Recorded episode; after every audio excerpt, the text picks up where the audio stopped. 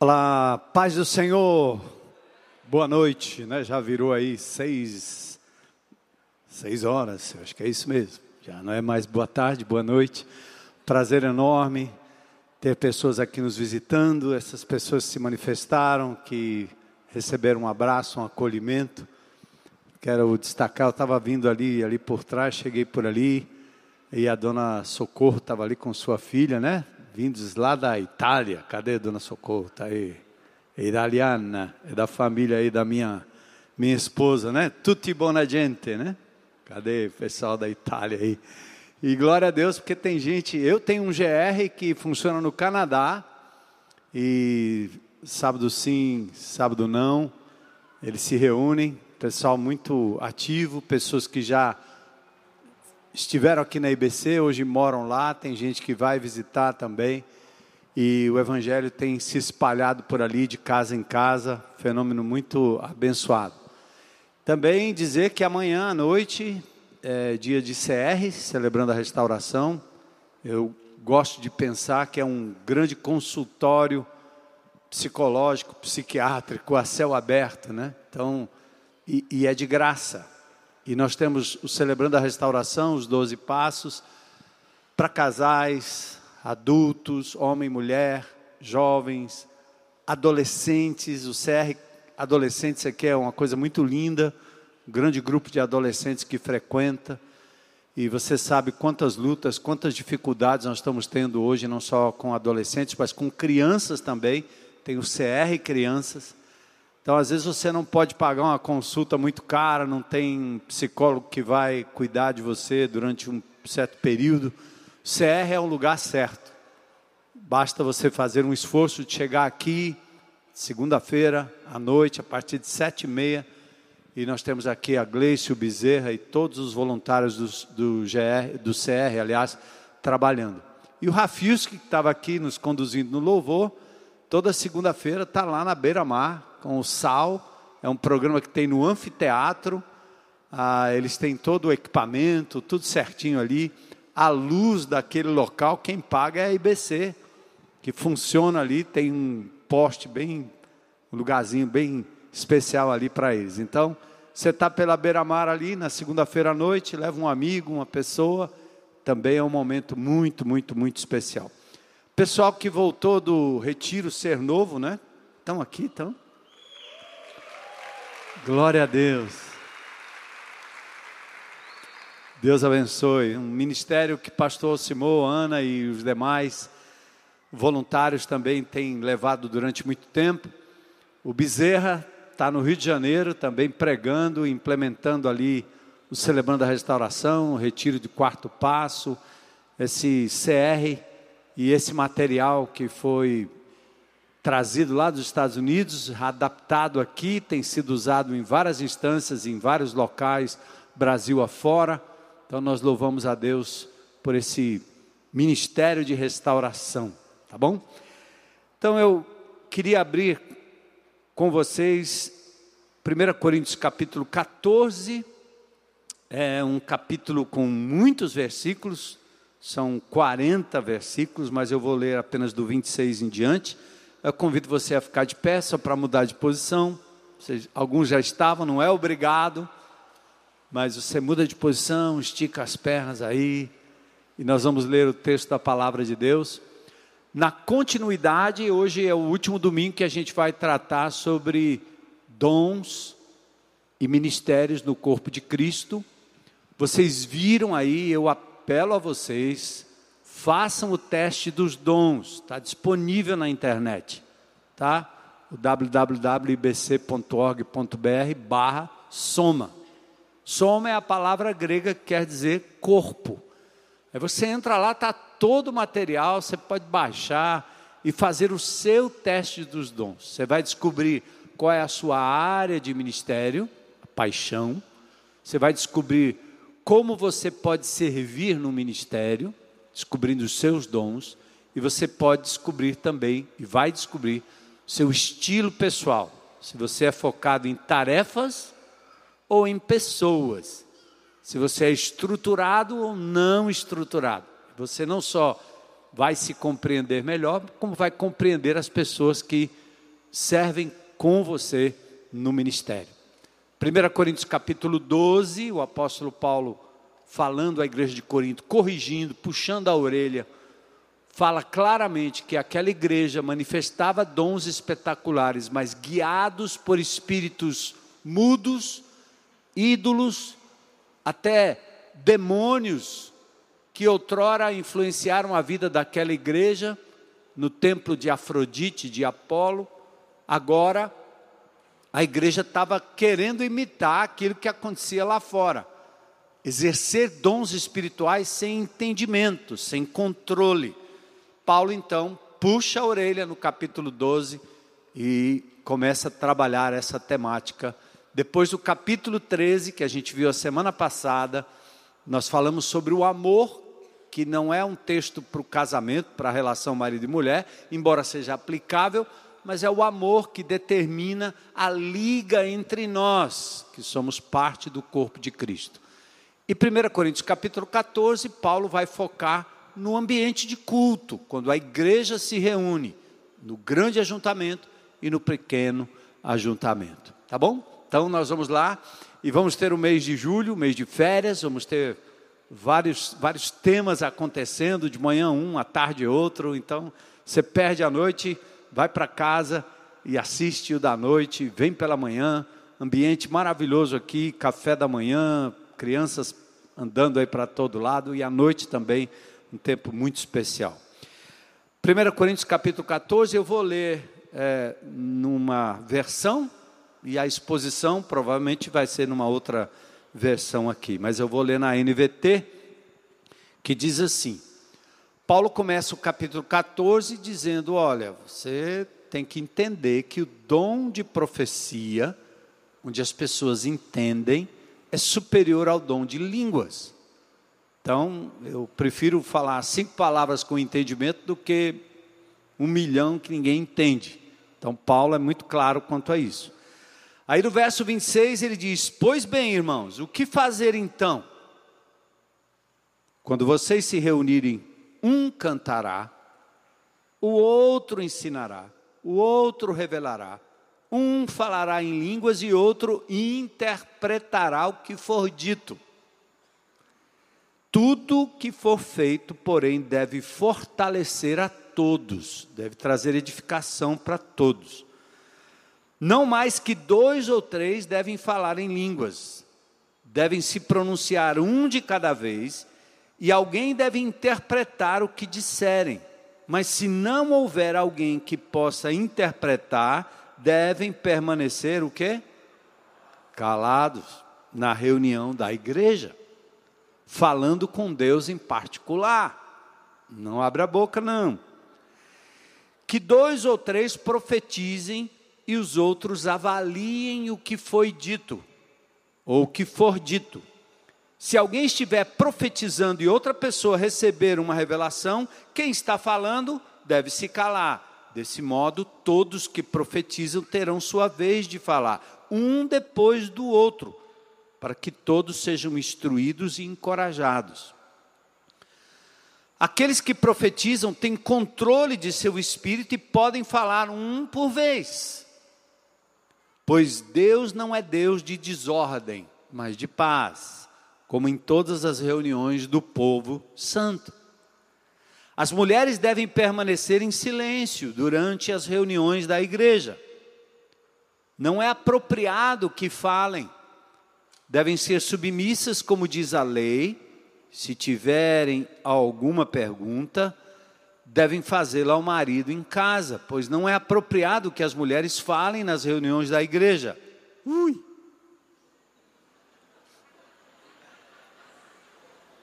Depois eu explico isso aí, certo? Ou vocês pensam que a palavra de Deus se originou entre vocês? Acaso são os únicos aos quais ela foi entregue? Se alguém afirma ser profeta ou se considera espiritual, será o primeiro a reconhecer que o que lhes digo é uma ordem do Senhor, não é cultura, não é opinião, não é o politicamente correto, é palavra de Deus.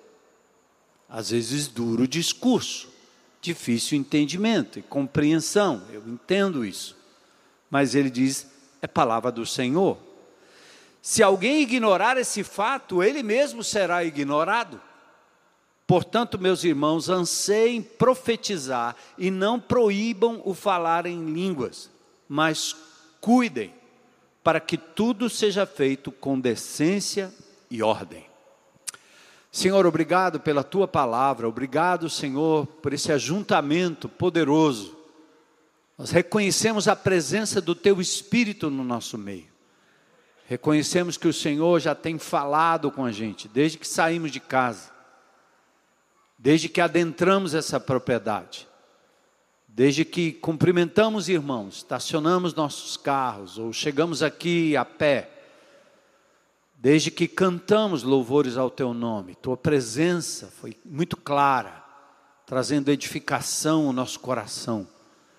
Desde que ofertamos ao Senhor com alegria, com fidelidade. Senhor, nós queremos te louvar e agradecer por essa igreja de Jesus reunida aqui nesse lugar.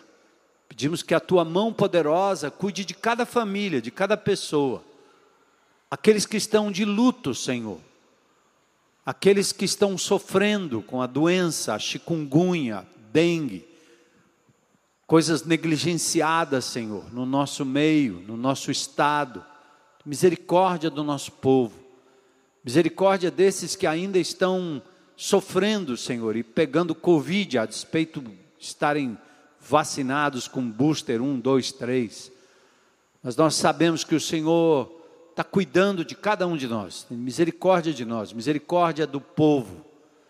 Senhor, abre o nosso coração para que a gente entenda a tua palavra hoje à noite, que a gente saia daqui edificado com uma palavra especial dada ao coração de cada um. Te agradecemos e te louvamos em nome de Jesus. Amém. Podem sentar.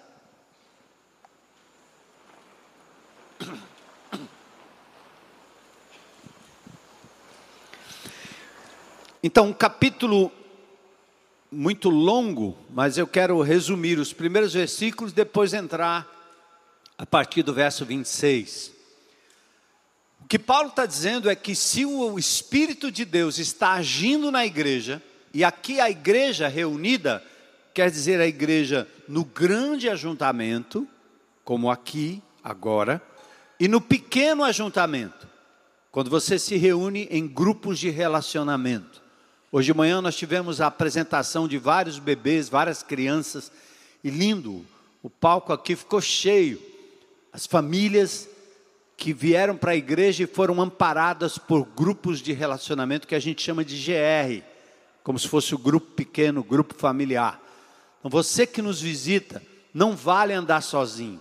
Isso aqui não é suficiente. Você precisa fazer parte de um grupo de relacionamento onde você abençoa e é abençoado, onde você cuida e é cuidado, onde você pastoreia e é também pastoreado. Então, o apóstolo Paulo está dizendo à igreja em Corinto que se reunia em grandes ajuntamentos, mas também em pequenos ajuntamentos de casa em casa, como a igreja deveria se portar em suas reuniões, qual a liturgia e ele está dizendo: olha, tem algumas marcas do Espírito Santo aqui. Se essas marcas não estiverem presentes, é muito provável que vocês estão se reunindo como um clube. Isso aqui não é coisa de Deus. Então, dos versículos 1 a 3, ele começa dizendo o seguinte: quando alguém profetiza, fala a pessoas. Quando alguém fala em línguas, fala com Deus porque as pessoas não entendem. Então ele começa dizendo: segue o amor e procura com zelo os dons espirituais, mas principalmente que profetizeis. Pois quem fala em outra língua não fala aos seres humanos, senão a Deus, porque ninguém entende, e ele em espírito fala mistérios. Mas o que profetiza verso 3, fala aos homens, edificando, exortando e consolando. Primeira coisa importante que você vai aprender aqui, da palavra de Deus, que nós aprendemos. Existem três tipos de profecia na Bíblia. Uma é a profecia da Escritura, quando homens santos falaram, movidos pelo Espírito Santo, e produziram palavra de Deus, os profetas, os apóstolos. Então nós temos os profetas do Velho Testamento, profecias do Novo Testamento. João, o grande apóstolo, o grande profeta. São homens que receberam uma revelação e deixaram registrado. Ninguém pode acrescentar absolutamente nada. Olha só, eu vou ler aqui, ó, no finalzinho do livro do Apocalipse. Diz aqui: se alguém acrescentar algo ao que está escrito aqui, Deus acrescentará a, essas, a essa pessoa as pragas descritas nesse livro. Então, essa história de dizer assim, Deus me revelou, e ele fala para você como se ele estivesse trazendo um recado de Deus, isso é terrível. Porque quem é que garante que foi Deus que falou mesmo? Você ouviu de onde? Ouviu de quem? O profeta que fala a escritura, ele registrou, e a Bíblia está completa, acabou, não tem mais apóstolo, apóstolo é quem andou com Jesus. Não tem mais profeta da Escritura, porque a Escritura está completa. Então, se você tem uma convicção de Deus, de que Deus está lhe dizendo alguma coisa, ou lhe indicando alguma coisa, ao falar com alguém, diga como um conselho, como uma palavra de orientação. Mesmo que você tenha plena convicção, não use esse termo, Deus me falou para eu lhe dizer. Você não é profeta, nem profetiza, e você não tem garantia de que o que você falou é de fato de Deus e não da sua cabeça, mesmo sendo uma coisa boa. Percebe? Quando a gente começa a dar ouvidos a essas, profet, essas profetadas do meio do corpo de Cristo, a gente abandona as Escrituras e fica vivendo à mercê de quem disse isso, quem disse aquilo, quem disse aquilo. Não interessa o que disseram, interessa o que está escrito. Então a profecia da Escritura é uma revelação que é recebida de Deus, e Paulo diz aqui bem claramente: ó, a profecia edifica, exorta e consola. Então hoje você pode profetizar, mas a profecia que você vai expor é a palavra de Deus através da sua vida, edificando, consolando, exortando a pessoa. Aí você pode dizer: Está escrito. Lembra de Jesus enfrentando o inimigo de Deus nos seus primeiros dias de ministério no deserto? O diabo tentava Jesus e ele respondia como? Está escrito. Por que, que nós temos um cristianismo fraco e vidas cristãs derrotadas? Porque as pessoas, elas leem tudo, ouvem tudo, acessam tudo, fazem tudo, estudam tudo, menos a palavra de Deus. Então erra porque não conhece as Escrituras. Ela não sabe enfrentar a luta no dia a dia com aquilo que está registrado na mente e na palavra. Nós somos um povo deficitário em leitura e é terrível. Porque quem é que vai querer ler uma, uma, Bíblia com tantos versículos, com tanta coisa? A gente não lê nenhum jornal direito, só lê headlines, né? só lê aqueles, a, a, aqueles anúncios maiores ali, porque a gente não lê a reportagem. Imagina. Então nós temos que ser povo da palavra. Profecia da Escritura é uma coisa. Outra profecia é a profecia que adivinha. E Ágabo disse para o apóstolo Paulo: Você, ele tirou o cinto, amarrou o punho e disse: Você vai ser preso em Jerusalém. Ele estava profetizando. Ele acertou. Mas o que é que Paulo fez quando ouviu Ágabo dizendo? Ora, eu já sei pelas Escrituras, eu já sei por aquilo que Jesus me disse, que eu vou sofrer em Jerusalém. Então ele foi. E que bom, era, é, o profeta estava certo, mas presta atenção, meu irmão em Cristo Jesus, minha irmã em Cristo Jesus. Essa história de você sair por aí ouvindo o profeta, adivinhando o seu passado, seu presente, seu futuro, tome cuidado, porque o critério bíblico em Deuteronômio capítulo 18 é: se o profeta errar, apedreja. Quantas pedras nós vamos precisar? para dizer para essas pessoas que eles são apostadores do futuro, chutam e dão profecias muitas vezes genéricas. E eu quero lá saber o que, é que vai acontecer comigo no futuro. O futuro, o meu futuro, o nosso futuro pertence a Deus. Quem vai atrás de cartomante, quem vai atrás de mandinga, quem vai atrás de adivinho, é, vai receber, porque os demônios, eles falam. Os demônios falam coisas sobre a sua vida presente, passada e às vezes projetam futuro.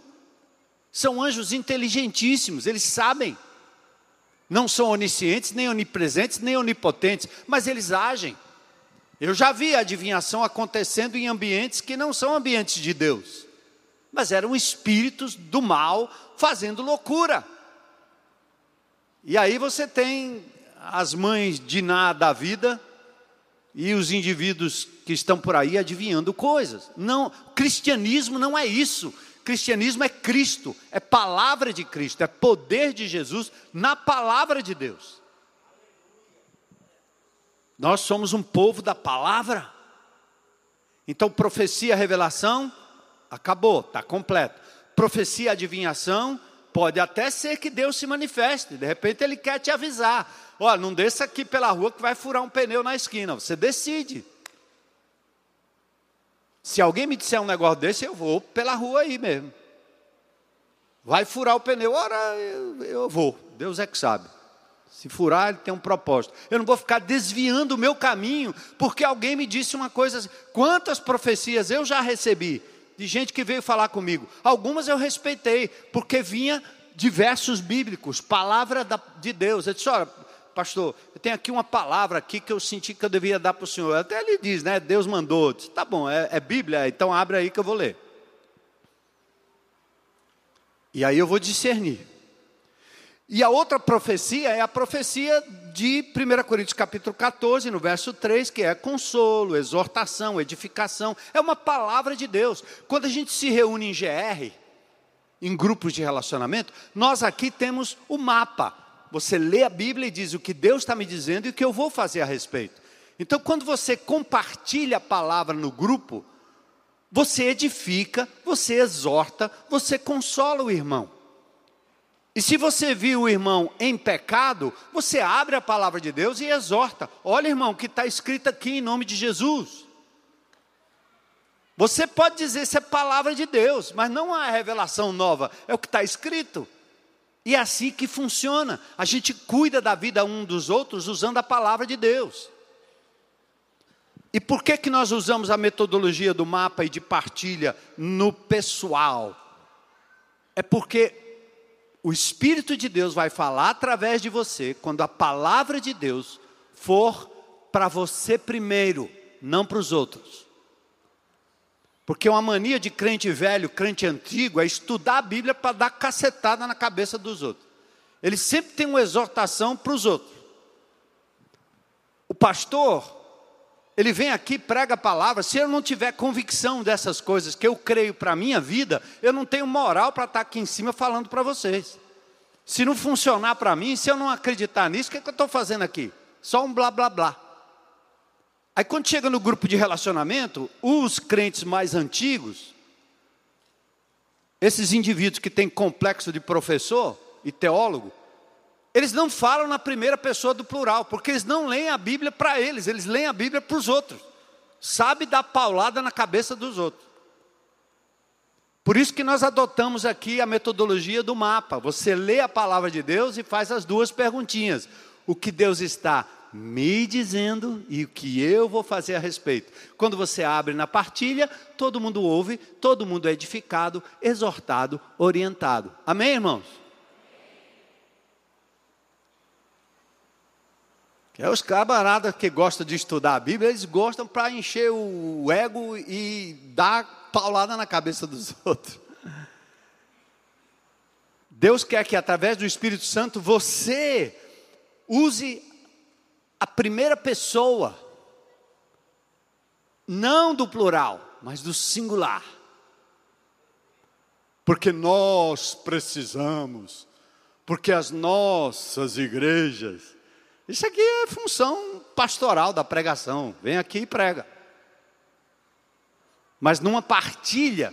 Por isso que o CR é maravilhoso.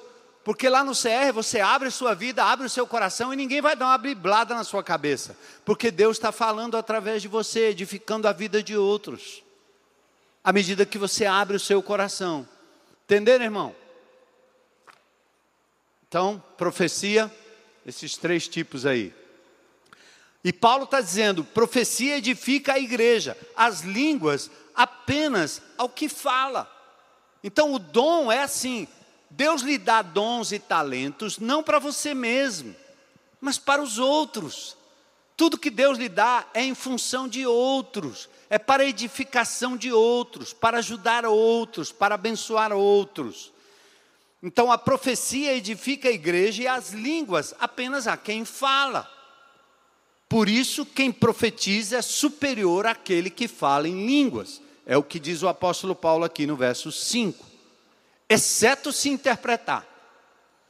Falou, blá, blá, blá, e a, a, turma brinca, né, de vez em quando. Lá, o, tem uns caras que brincam com o negócio de Bíblia, né, labachúria, labachúria, é porque as línguas às vezes têm o mesmo som, o mesmo tom. Os caras repetem a mesma coisa. Então, se tem alguém falando aí em línguas, em alguma situação, ou aqui, ou na, no grupo de relacionamento, que haja interpretação, senão cala a boca. É literal. Para ficar mais delicado e politicamente correto, fique em silêncio, minha irmãzinha. Meu irmãozinho. O que Paulo está dizendo aí é: fecha a matraca. Quer falar em línguas? Vá para casa, ore em língua no meio da árvore, no meio do canto, no meio do, de, vai para o meio do mar, vai para o meio da beira-mar, vai para algum canto lá e ore, meu irmão, e entre em êxtase. Se você subir numa nuvem aí, Deus te abençoe.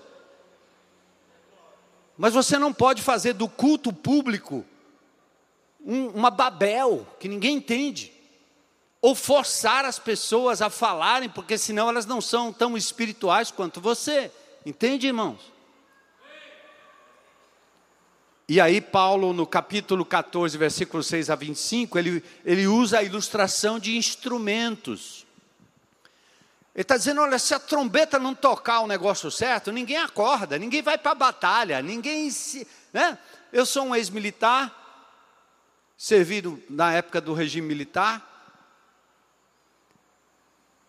atirando, defendendo, vendo. E a gente, quando estava em forma, ou eu, quando eu era para ficar em forma, ou quando eu comandava uma companhia em forma, para colocar em forma, a trombeta tocava.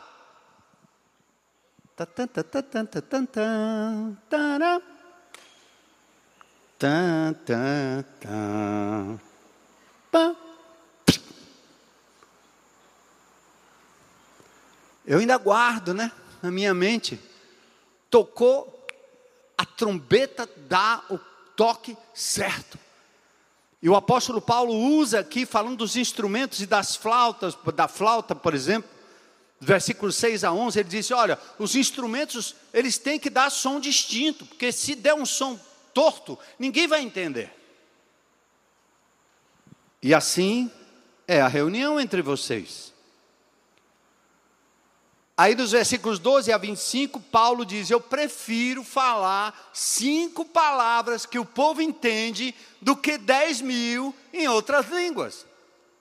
Gente, o que, é que, que fizeram com esse texto, hein? Porque eu já entrei em vários locais de cultos e eu digo, meu Deus, o que é isso, que é isso aqui? O que é está acontecendo aqui? A Bíblia é rasgada, só usa o que é conveniente. Não, bora. Está aqui, ó. Paulo diz: Eu prefiro cinco palavrinhas que o povo entende do que dez mil que ninguém entende. Então ele está dizendo: se é do Espírito, no Espírito, vai ser dessa forma. E agora nós entramos no texto, então, a partir do verso 26, certo? E a mulherada aí fica tranquila, tá certo?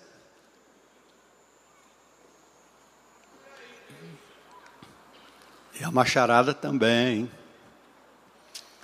Versículo 26. E aí Paulo começa: Que fazer, pois, irmãos, quando vocês se reúnem?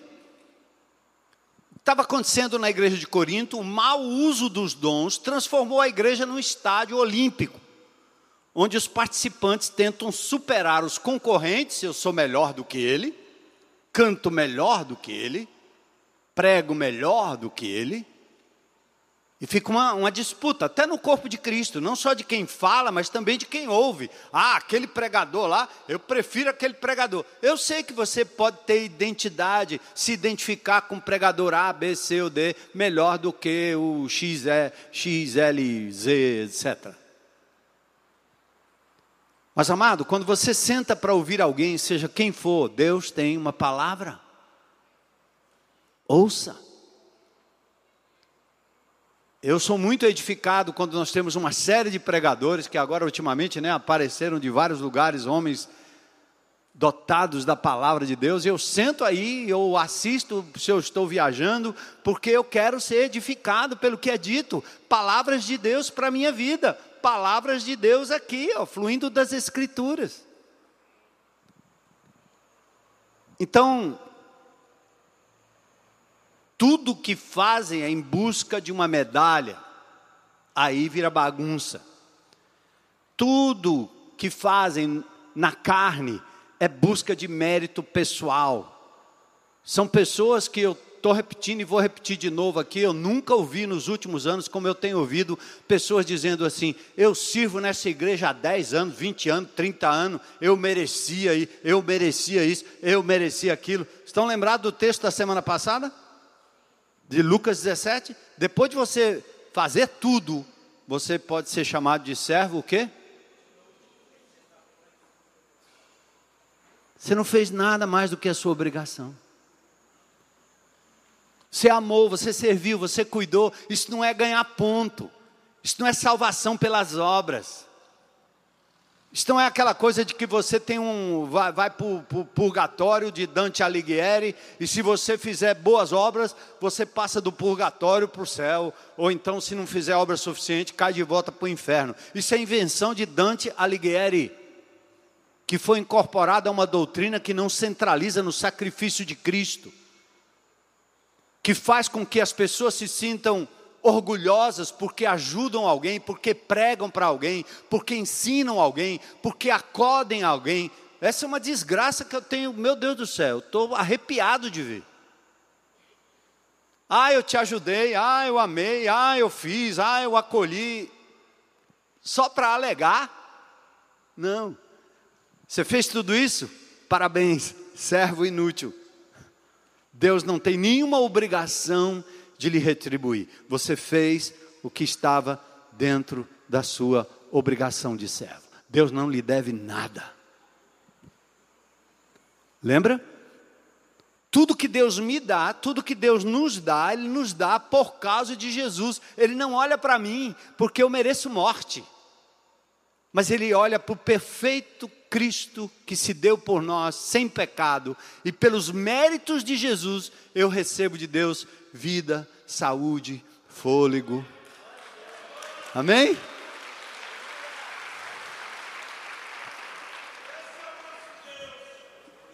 E aí você também não serve a Deus esperando elogio dos outros. Ah, ninguém me viu. Eu fiz, ele nem falou, ele nem me, nem, nem me cumprimentou, nem, nem, nem, nem, nem, nem. É igual a oração, gente. Ora o teu pai em secreto, e teu pai que te vê em secreto te recompensará. Se eu fosse depender de elogio de pessoas, de aprovação de pessoas para a minha vida pessoal como pastor nessa igreja, eu já teria desistido há muito tempo. Mas eu não estou preocupado com isso. A integridade diante de Deus faz com que a gente receba de Deus a aprovação, não dos homens. Jesus disse: Eu não busco aprovação dos homens. Então, damos glória a Cristo quando buscamos o bem da sua igreja, da sua igreja local. Então, vamos para o versículos 26 a 23, né? Verso a verso. E ele diz: Que fazer, pois, irmãos? Qual é o resultado da exclamação anterior. Línguas é sinal de julgamento, profecia é sinal de graça. Ele diz: então, o que é que vocês têm que fazer quando vocês se reúnem? Presta atenção, irmãos. Paulo está dizendo que ele valoriza, o Espírito de Deus valoriza a reunião do corpo de Cristo. Não vale andar só. Quem ama Cristo ama o corpo de Cristo. Quem ama o Deus Todo-Poderoso ama a reunião onde ele se manifesta, seja ela grande ou pequena. Ele diz: toda a igreja se congrega num lugar, o que é que vocês vão fazer? Aqui a valorização do grande ajuntamento, do corpo reunido. E eu fico muito triste de ver que pessoas que não sentem vontade de estar aqui no corpo de Cristo, junto com os irmãos, nem no GR. Aliás, tem gente que não suporta nem sentar para ouvir a palavra de Deus. E às vezes eu fico pensando, porque é, é, muito típico de pessoas que têm um espírito maligno, ela não consegue ficar sentada sem ouvir, ela levanta e sai, porque incomoda. A ação do Espírito Santo na congregação incomoda pessoas elas precisam de libertação. Eu me lembro anos atrás pregando num, num culto fúnebre, e tinha um pai de santo ali, em pé, lá no Oswaldo Cruz, pertinho. Quando eu abri a boca para começar a pregar a palavra de Deus, ele dormiu em pé. Quando eu terminei, que eu disse amém, no final da oração, ele acordou como se estivesse um espírito de sonolência bateu, fechou os olhos e o ouvido daquele homem. Que, aliás, perdeu muita gente do terreiro para Jesus. Inclusive a dona daquela casa. Então, quando você vê pessoas que não, não conseguem, a palavra de Deus parece que dá um, é um porco espinho Ora em nome de Jesus, tá certo? Não, não precisa repreender em voz alta, não. Pode orar em voz baixa mesmo. Ore em espírito.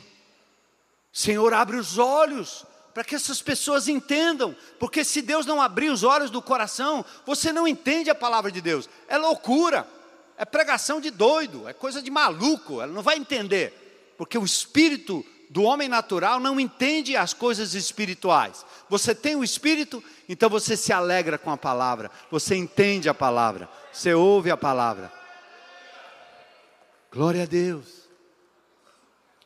Então, as reuniões da igreja de Corinto eram caracterizadas por divisão, contenda, discriminação e exibicionismo.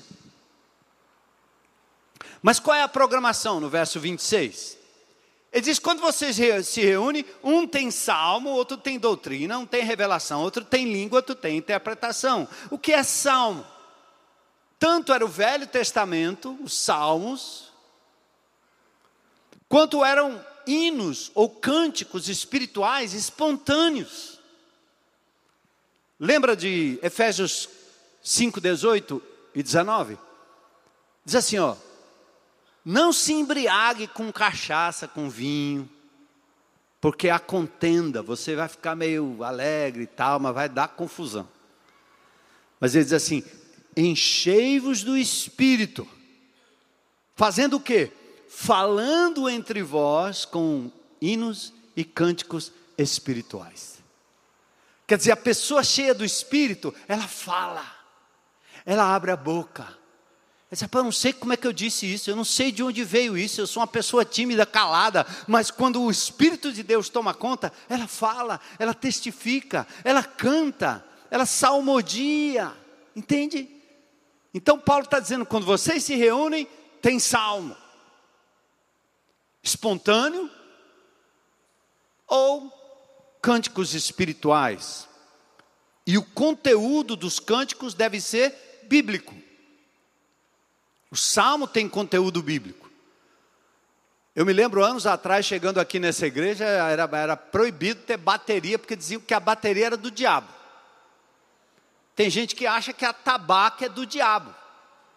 Aí pegou a tabaca, entregou para o centro lá e, e deu para o diabo. Como assim? Não, irmão. Todo o ritmo, até o forrozinho,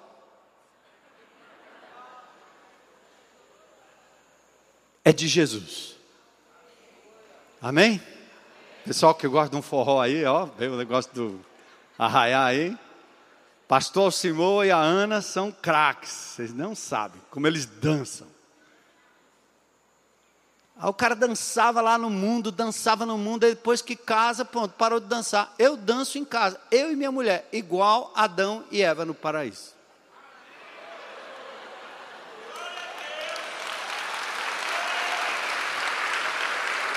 É, ele passito para lá, passito para cá. E, e vamos lá. Estou chegando nos 70, mas não estou morto, né? E quer melhor lugar para dançar? Então, dança para o Senhor. Todos os ritmos, todos os tons, todos os instrumentos foram dados por Deus. Mas nós entregamos para o diabo. O que é que não é dado por Deus? Que é o grande problema. Não é o ritmo, é a letra. Já viram como é que nós estamos doentes com tanta música que denigre a imagem da mulher, da família, da criança? Outro dia eu fui na casa de um irmão, o cara já vem com som no carrinho. É proibido, mas o cara para lá, foi para um churrasco na casa do irmão e ligaram o som. E aí criança para cima e para baixo, e as palavras eram de baixo calão, eram palavras para é da rapariga para baixo. E eles acham que todo mundo gosta disso. Você entra num restaurante, vai numa barca de praia, você para num canto, o cara liga o som, ele acha que todo mundo gosta disso. Não! Então o problema não é o ritmo, o problema é o conteúdo. Tem salmo, salmodia. E para os antigos aí, eu gosto de falar de antigo porque eu também sou antigo. Os hinos do século 17, século 18, aqueles hinos que a gente ama, que ah, eu queria tanto aqueles hinos. Sabe onde é que aqueles hinos, aquela música, aquele ritmo era tocado? Nas boates da época. Vocês pensam que caiu do céu, foi um anjo, trouxe um ritmo diferente? Firme nas promessas do meu Salvador. Os caras cantavam isso nas tertúlias do século 17. E a igreja reproduzia isso lá dentro com letra bíblica. Entendeu, irmão? Está franzindo a testa assim para mim. A harpa, né? Tem gente que acha que a harpa caiu do céu. Não. O ritmo da harpa é ritmo popular. Nem todos os grandes compositores eram evangélicos, mas a letra sim. Olha o conteúdo. Então você se reúne, tem salmo, cante, salmodie. Tem doutrina, é elucidação da verdade bíblica. A igreja persevera na doutrina dos apóstolos, Atos 2:42. A igreja era fundamentada na doutrina dos apóstolos. Por isso que o pastor vem aqui e dá um direcionamento através do mais Bíblia, dos materiais, das pregações, do ensino. Nós lutamos contra, contra falsas doutrinas, mas não tem jeito melhor de lutar contra a falsa doutrina do que conhecendo a verdade, a Bíblia. Aí ele diz: o outro tem revelação, o Apocalipse é o descortinar da verdade. Paulo tinha discernimento espiritual para entender as profecias do Velho Testamento aplicadas à vida de Jesus. E vamos lembrar, nessa época o Novo Testamento não estava completo. Por isso tinha nova revelação.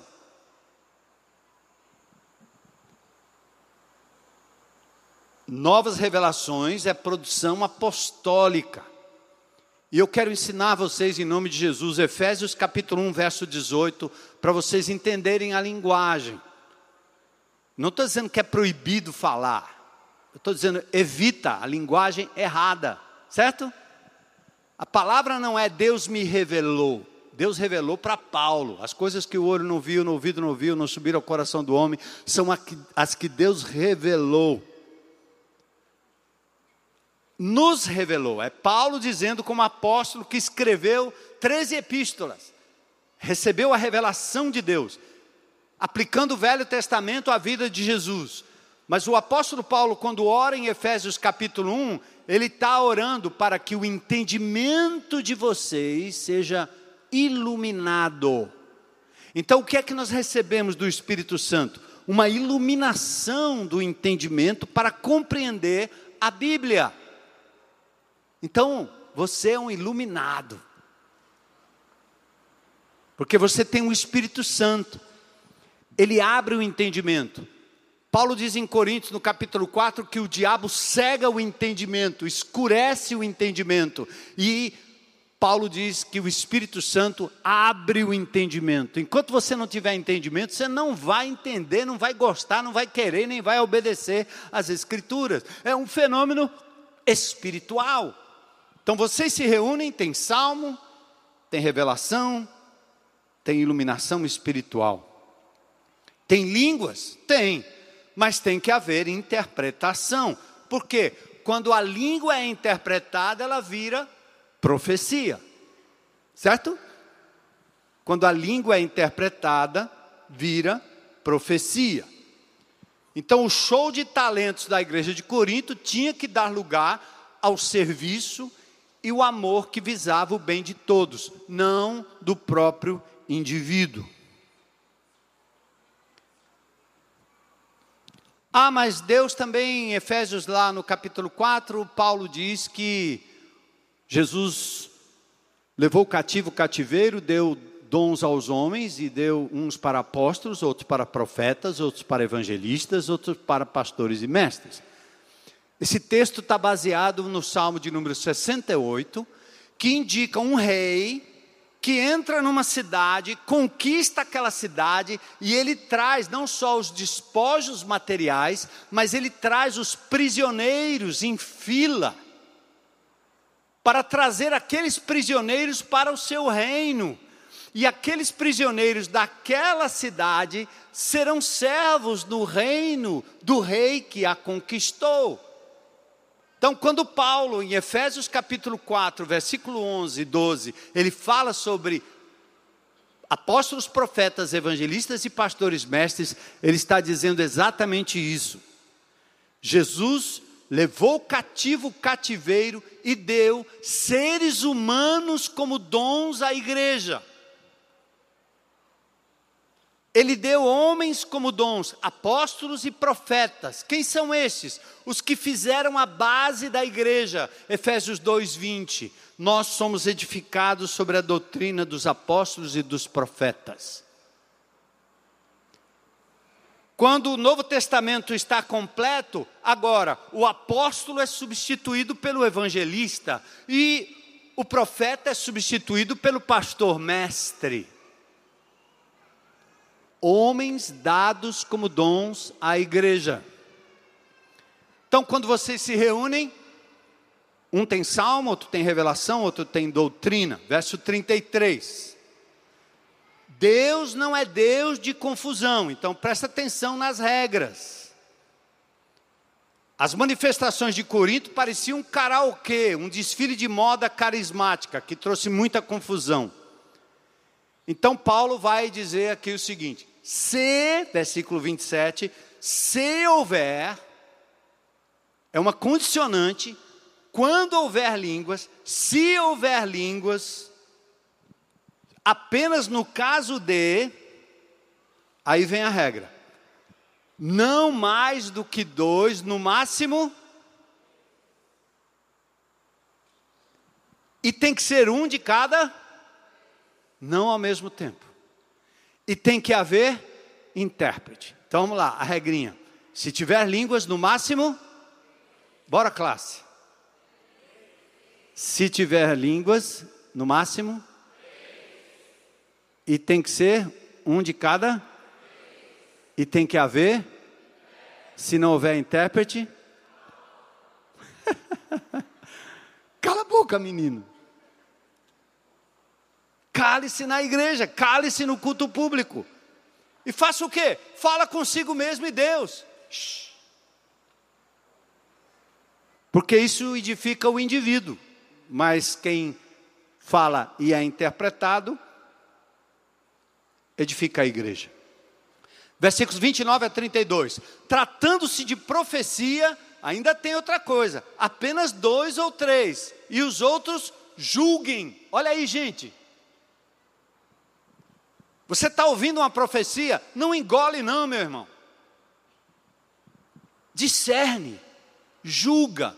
Qual é a base do julgamento? Palavra. Sabe como é que você conhece uma, uma moeda falsa de dólar? Como é que você sabe como é uma moeda falsa de dólar? É estudando a moeda verdadeira, certo? A dona de casa sabe quando aquele produto ali é falso. Isso aqui não é, é verdade, não. É põe na língua assim. Presta não. Como é que você sabe? Fez tanto, lidou tanto com, a, com o produto verdadeiro, que quando aparece o Xing Ling, você sabe, tênis. Antigamente tinha uns irmãos coreanos vendendo os tênis lá na beira-mar. Antigamente, né? Você chegava perto, o tênis abria a boca. Tinha a marca da Adidas, tinha a marca da Nike, tinha a marca de tudo. Parece, mas não é. Como é que você sabe o verdadeiro? Ora, tinha gente que sabia quais eram os sinais. É fácil saber. Relógio verdadeiro. Só dura meia hora. Aí ele para, o que não presta. Mas tem gente que tem um relógio assim, né? Mas é, é falso. Então, como é que você sabe qual é a doutrina falsa, o ensino falso, a profecia falsa? É conhecendo bem a verdadeira. Por isso que Paulo, aliás, Jesus diz: vocês erram porque não conhecem as Escrituras nem o poder de Deus. Por isso que erra. Você fica ouvindo o noticiário e não conhece a verdade sobre o que está acontecendo. Essa pandemia foi uma loucura agora está começando a aparecer a verdade, porque ninguém lia, você só ouvia o noticiário. Repórter virou cientista. Cabeçalho de matéria vira, o povo fica indignado porque lê um negócio assim. Como aconteceu com essa criança lá que fizeram o aborto do menino. Foi estuprada. Não foi. Tinha um relacionamento lá, permitido pelos pais, entre uma criança de 11 e de 13, normal nos dias de hoje. Os pais trazem os filhos para dentro, a criança para dentro, o amigo para dentro, todo mundo para dentro. Vem para cá, vamos lá, vai transando aí, entra no quarto, que é bom que você aprende logo. Aí o bichinho, puf, engravidou. E aí a palavra é estupro. E todo mundo ficou indignado, tem que tirar, tem que matar a criança de sete meses.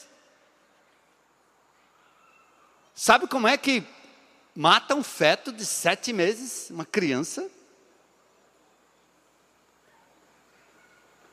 Mas a gente ouve e não lê, não julga, segundo a verdade e a palavra de Deus. Então, no, no, cristianismo é a mesma coisa. Uma igreja fraca, falha, um, um crente fraco, falho, é esse indivíduo que não tem capacidade de julgamento. Mas ele diz: quanto à profecia, apenas dois ou três. E aí tem 1 Tessalonicenses capítulo 5, versículos 20 e 22. Não desprezem a palavra falada profeticamente. Mas ele diz o que? Julga tudo e retém o que é bom. Certo? Esse texto de Tessalonicenses não se aplica a tudo na vida Pode aplicar, mas o texto está dizendo particularmente a pessoa que ouve a palavra. Pastor Armando está pregando aqui na frente, você está ouvindo, está certo? Eu sou ser humano, eu vou errar. Tem gente que diz assim, oh, você não devia ter dito aquilo. Mas, gente, eu sou ser humano, eu tenho família, eu choro, eu, eu fico bravo, eu fico indignado. Então, o que eu disser aqui na frente não é para todo mundo engolir, dizendo agora virou a verdade. Não, a verdade é o que está escrito. Quando eu disser o que está escrito, meu amigo, brigue com Deus lá, que está escrito.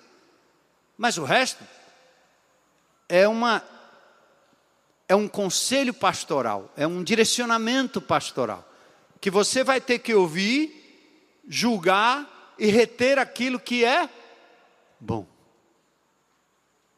Eu passo 40 anos pregando, o indivíduo, às vezes eu digo uma coisa, um, deslizei num negócio, pronto, eu vou para a fogueira, jogada aos leões, que o cara disse não pode, é um absurdo. O que é? É um absurdo eu ser ser humano? Não, meu irmão, chegar no céu não vai precisar nem de pregação, nem de pastor, nem de coisa nenhuma, porque lá vai estar diante do Senhor, não vai ter deslize nenhum. O único que não deslizou foi Jesus, né? né? Então, mas qual é a igreja? O que a igreja deve fazer na reunião? Não despreza o que está sendo dito. Se uma jumenta falar, ouça. Está lembrado da história de Balaque e Balaão? A jumenta estava certa. Se a jumenta falar, ouça. Julga e retém o que é bom. Certo? Então, o melhor teste para a profecia é quando exalta o nome de Jesus. Todos podem profetizar, mas vamos lá, sempre na ordem. Ordem e controle. Verso 32: O espírito do profeta está sujeito ao próprio profeta. Quer dizer, não vem com essa história de que eu entrei em êxtase, ah, eu fiz porque o Senhor me arrebatou. Arrebatou coisa nenhuma. Para com isso. A Bíblia diz que o Espírito manifesto, os dons espirituais estão no controle do profeta. Ah, porque na hora eu me desesperou, coisa nenhuma. Você errou. Ordem e controle são marcas da atuação do Espírito Santo. Algo que não tem domínio não vem de Deus. Amém? Porque domínio é fruto do Espírito. Quando o Espírito age, às vezes é conveniente falar, mas você não fala porque não edifica. Certo, irmão? Por isso é possível calar, não falar e não se manifestar.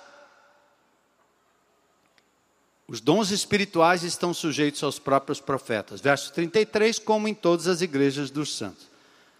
Agora eu vou falar bem rapidinho da parte mais difícil. Eu pensei até em casa assim, eu vou inverter, vou primeiro falar da parte difícil, que aí o povo não sai daqui querendo me pegar, na, talhar na esquina aí. O sindicato das, das, das irmãs.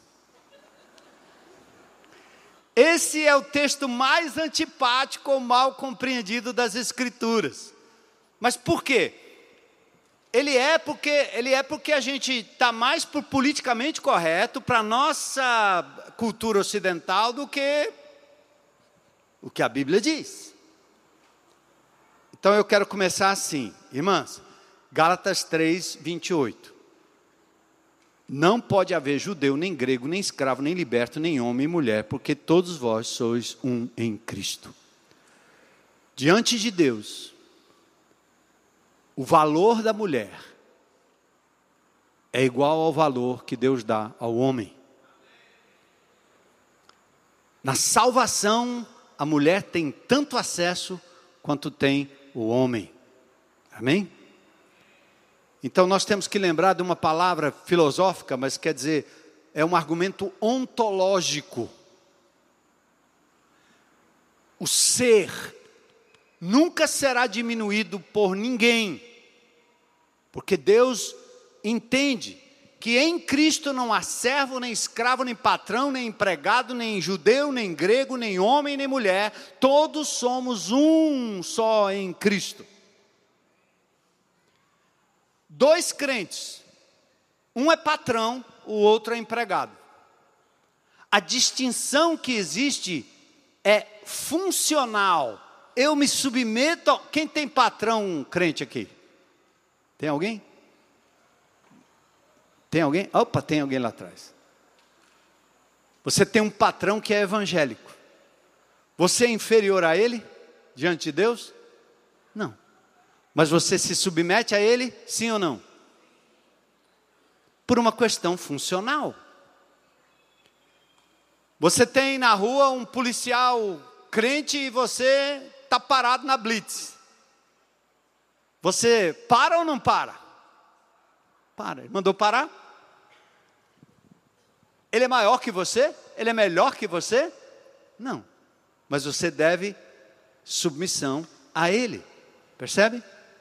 Quando Deus distingue o papel da mulher no casamento e na igreja, Ele não está fazendo diferenciação ontológica, mas funcional.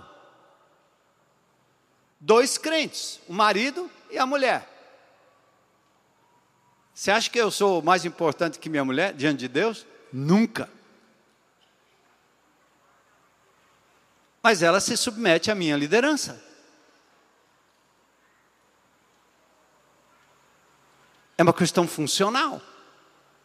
Porque, em última análise, a decisão última está sempre comigo. E a responsabilidade também está comigo.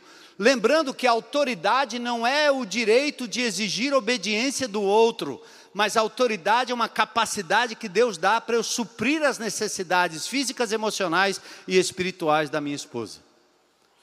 É duro, né, macharada? Porque Deus nos chama a conversa. Quem foi que pecou no Éden? Foi Eva. Deus chamou quem? Ele podia ter dito: o que, é que eu tenho com isso? Tem tudo, porque eu lhe dei responsabilidade de guardar, de exercer controle. Você negligenciou, cabo. Então, macharada, o problema das mulheres hoje é porque está faltando macho no mercado.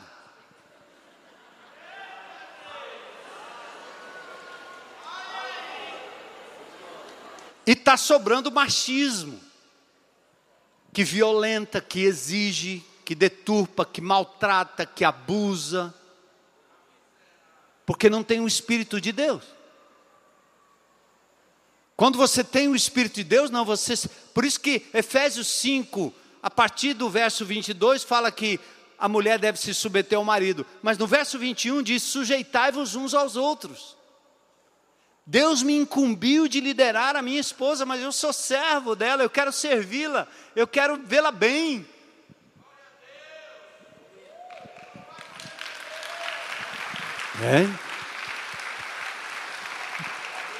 Então, na essência, no ser, nós somos iguais diante de Deus. Mulheres são inteligentes, estudiosas, oram, pregam, ensinam, exercem dons, pastoreiam, porém estão sempre sob a autoridade espiritual dentro do círculo do ambiente designado por Deus, seja o lar, seja a igreja. Tito diz que as mulheres experientes ensinam as mais novas, elas são mestras do bem. Mulheres acompanharam Jesus no ministério público, foram privilegiadas até com a primeira aparição pós-ressurreição. A Bíblia está cheia de mulheres como Febe, Priscila, mas nós não temos mulheres apóstolas, não temos mulheres pastoras, não temos mulheres bispas, não temos nada disso na Bíblia. Por quê? Porque, do ponto de vista funcional, a liderança e a autoridade sobre o rebanho de Jesus foi dado ao homem. Dura tarefa, duro discurso. Eu quisera que for, fosse diferente mas eu tenho que ficar com o que Deus diz, não o que a cultura diz. E nem posso negar as Escrituras, porque eu vejo a, a, a distorção do uso da autoridade por parte dos homens. Alguns dizem, não, mas Débora foi a grande juíza do Velho Testamento em Juízes capítulo 4. Ora, Débora fez o que fez porque Baraque foi um frouxo. E tem muito homem frouxo que levam a mulheres, a mulheres a tomar decisão. Tem homens que são totalmente dependentes. Ela sai para a luta, sai para o trabalho, sustenta e o cara está na rede. Na rede, literal, e na rede, brincando de videogame. Enquanto a mulher luta no trabalho para trazer o pão. Então, Débora foi a heroína porque Baraque foi um frouxo. Mas sabe quem foi a heroína de Juízes capítulo 4? Nem foi Débora. Sabe quem foi? Jael, uma dona de casa.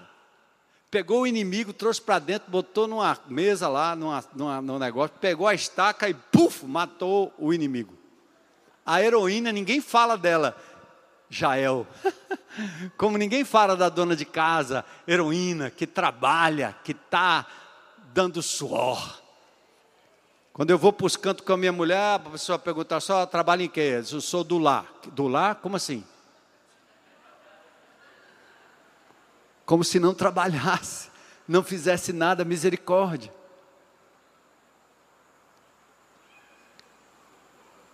O que diz o texto e por que diz? Como em todas as igrejas dos santos, segura aí um pedacinho, conservem-se as mulheres em silêncio na igreja. Não lhes é permitido falar, estejam submissas, como diz a lei. O que lei é essa? É o Torá, o Velho Testamento. A mulher peca, o homem é chamado a atenção, mas em Gênesis, no capítulo 2, a capítulo 3, perdão, no verso 16, a mulher sofre duas consequências multiplica as dores de parto, e ela diz assim: o teu desejo, mulher, será contra o teu marido. Aí, guerra dos sexos, dentro de casa. E a ele cumpre o exercício do controle, do domínio sobre a situação. Então a Bíblia fala ali de uma guerra de sexo. Gênesis 3,16, que é a mesma construção verbal, mesma sentença de Gênesis 4,17. O pecado jaz à tua porta como leão. Você tem que tomar o controle disso. É a guerra. Que nós temos um movimento hoje feminista vivendo exatamente isso. Talvez a base para a restrição da atuação da mulher na igreja fosse o casamento. Não era possível ela ser submissa em casa e na igreja assumir o domínio, o controle. E na Assembleia Geral, o apóstolo Paulo tem uma palavra muito clara sobre isso em Timóteo. Ele diz aqui nesse texto que é vergonhoso até que esse protagonismo seja dado, é desproteger a mulher. E Paulo, ele, ele compara a pregação e o ensino com o exercício de autoridade. Porque uma coisa é uma mulher dando um testemunho, outra coisa é ela exercendo autoridade entre as mulheres. E nós temos aqui na nossa igreja mulheres notáveis. Eu acho que o símbolo da mulher dessa igreja notável chama-se Síria Giovenardi.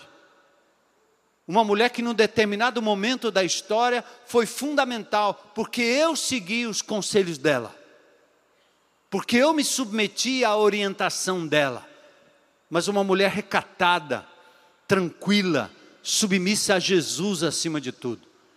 E que tinha palavras de sabedoria, que tinha vida, como minha esposa tem, a ponto de me orientar em muitas coisas. E nós temos N mulheres aqui que tomam contas de, conta de áreas vitais da igreja de Jesus. Nunca quiseram título, nunca quiseram ter o título de pastora, até sendo até exercendo o ministério pastoral.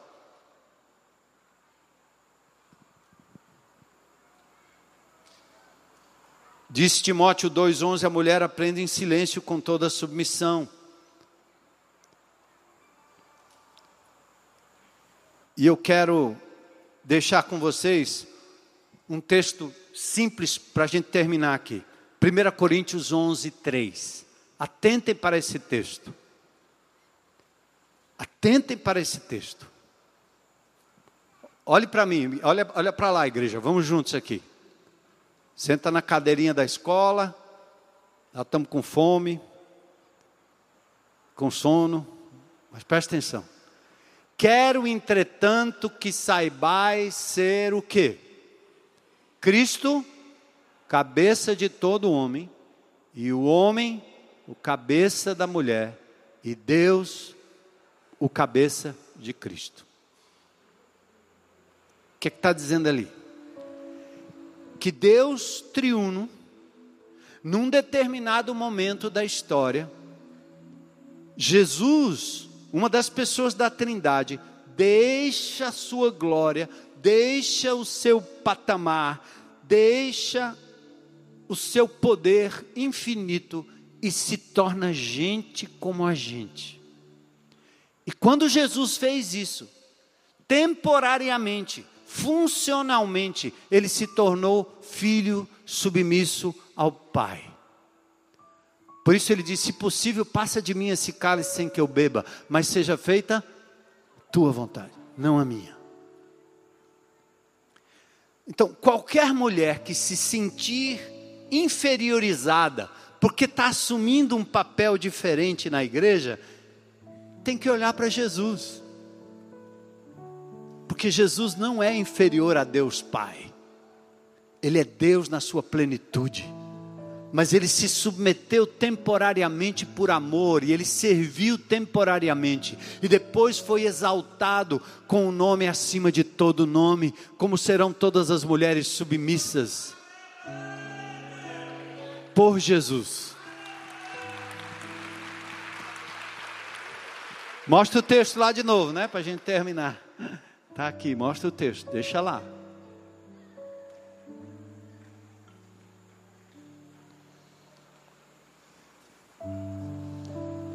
Acho que alguém que não gostou tirou. Quero que vocês saibam. O cabeça do, do macho Adão é Jesus. Jesus disse: Adão, toma conta da Eva. Mas Deus Pai é cabeça de Cristo, o Filho. Não há distinção ontológica mas a distinção funcional. Por isso, essa igreja aqui não tem pastora, não tem apóstola, nem apóstolo, graças a Deus, misericórdia. Mas as mulheres aqui têm toda a liberdade de pregar, de ensinar, de falar, aconselhar, trabalhando em áreas-chave da igreja de Jesus, com honra, com graça, com liberdade. E eu quisera que fosse diferente, mas que Deus nos dê, como homens dessa comunidade, a graça de sermos servos e cuidarmos muito bem dessas preciosas criaturas de Deus. E que os dons espirituais sejam exercidos em função do, da edificação da igreja tendo o amor como a grande liga entre nós. Não fica parado, irmão. Todo dom que Deus te deu, tudo que Ele te deu, capacidade intelectual, dinheiro, profissão, expertise, força, vigor, saúde, tudo que Deus tem colocado na sua vida é para o serviço do seu reino é para a glória dele. Não use para você apenas. Sirva. Diga, Senhor, eu quero abençoar a vida de alguém. Eu quero tocar em alguém, quero ajudar alguém, quero fazer em prol do outro. Sai do comodismo. Deixe o Espírito de Deus colocar o dom para fora. E assim a glória de Jesus vai brilhar a igreja vai ser edificada.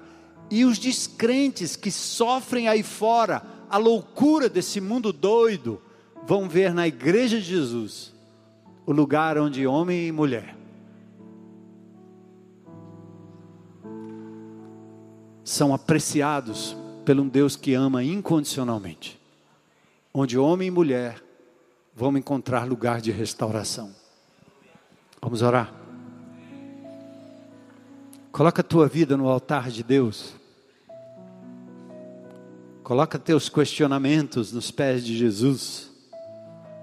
Obedece. A submissão não é cega, assim como a autoridade também não deve ser. Mas Deus está te convidando a se submeter a quem quer que seja, no trabalho, na escola, no trânsito, em casa, na igreja mas como a Jesus, e Ele vai cuidar da sua causa. Coloca sua vida e seus talentos à disposição de Deus, dizendo: Senhor, eis-me aqui, eu quero servir. Eu quero perguntar aqui, antes de a gente terminar o culto, se tem alguém hoje à noite que gostaria de entregar a sua vida a Jesus. Dizer, eu quero entregar hoje a minha vida a Jesus, quero receber Cristo como meu Senhor e Salvador. Levanta a sua mão aí, tem alguém? Eu não estou vendo, mas vocês estão. Uh! Glória a Deus, glória a Deus. E eu quero convidar você também, crente em Cristo Jesus, a colocar sua vida diante de Deus. Vamos ficar em pé e vamos louvar ao Senhor, encerrando esse domingo maravilhoso na presença de Deus. Mulheres, vocês são incríveis, certo? Deus usou um grupo de mulheres à beira de um rio, lá em Filipos, para que o evangelho saísse do Oriente para o Ocidente. Essas mulheres não tinham títulos mas elas eram mulheres valorizadas diante de Deus, honradas. E assim são vocês. Se alguém mais quer entregar a vida a Jesus, sai do seu cantinho, vem para cá, vem à frente.